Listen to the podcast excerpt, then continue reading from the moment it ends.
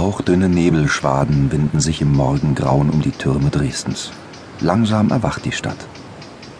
Schon auf den ersten Blick wirkt sie einladend und gemütlich. Am schönsten überblickt man Dresden vom Turm der Dreikönigskirche in der Neustadt aus. Der Blick fällt auf die vielen Figuren und Verzierungen der Dächer. Die verschiedenen Kuppeln sind markante Orientierungspunkte bei der Erkundung der Stadt. Über eine halbe Million Menschen lebt in der sächsischen Landeshauptstadt. Zusammen mit ihren zahlreichen Gästen genießen sie das reiche kulturelle Angebot, die Lebensart und die Schönheit ihrer Stadt. Die Elbe teilt Dresden in zwei große Hälften. Am rechten Elbufer liegt heute die Neustadt. Vor 600 Jahren war sie eine eigene Stadt namens Altendresden. Am linken Ufer befindet sich die Altstadt, 1206 gegründet, mit Altmarkt und Neumarkt. Mit den Vorsilben Alt und Neu hat es der Besucher in Dresden wirklich nicht leicht.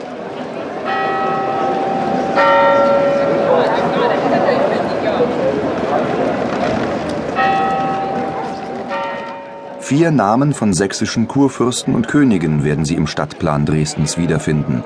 Die Albertsstadt und die Antonstadt im Norden, linkselbisch das Wohngebiet Johannstadt und die alte Industriezone Friedrichstadt. Aber nicht nur hier und in dem bekannten historischen Zentrum, sondern in ganz Dresden haben acht Jahrhunderte Geschichte ihre Spuren hinterlassen. Seit der Wende 1990 werden diese Spuren systematisch wieder erkundet und rekonstruiert. Das hat viele Wahldresdner angelockt, zum Beispiel den Architekten Kai von Döring. Man spürt einfach, dass dieses Dresden früher eine fantastische äh, Residenzstadt war, ähnlich wie München, aber in vielen Beziehungen eigentlich noch reichhaltiger als München. Da ist Dresden in Deutschland fast einmalig von seinen Plätzen und Straßen. Diese Verbindung mit diesen Elbwindungen und den Barockbauten davor, das erinnert eben auch sehr an italienische Städte. Das gilt nicht nur für die Architektur. Das Faszinierende an der Elbmetropole ist, dass hier Berühmtheiten aus der Kunst, der Musik und der Bühnenwelt Dresden ein einzigartiges Flair verliehen haben. Ihr Geist begegnet uns auf den weiten Plätzen, in den verschlungenen Gassen oder auch in der romantischen Landschaft, in die Dresden eingebettet ist. Im Stadtkern und auch um das historische Zentrum herum erleben die Besucher schnell, wie grün diese Stadt ist. Das Herzstück der Parkanlagen ist der große Garten am Zoo. Man sollte diese Bezeichnung wörtlich nehmen und sich Zeit nehmen, um mit Muße den großen Garten zu durchwandern. Unter anderem laden hier auch die gläserne VW-Manufaktur und das Deutsche Hygienemuseum zu einem Besuch ein.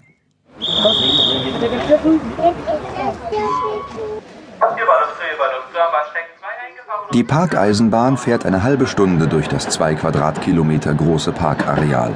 Ohne Stadtplan kann man sich zwischen Teichen, Brunnen, Skulpturen und verwinkelten Parkecken leicht verlieren. Kurfürstliche Architekten haben einst diese stadtnahe Fläche als angenehme Wildnis von Wiesen und Feldern empfunden und sie zum Lustgarten gemacht.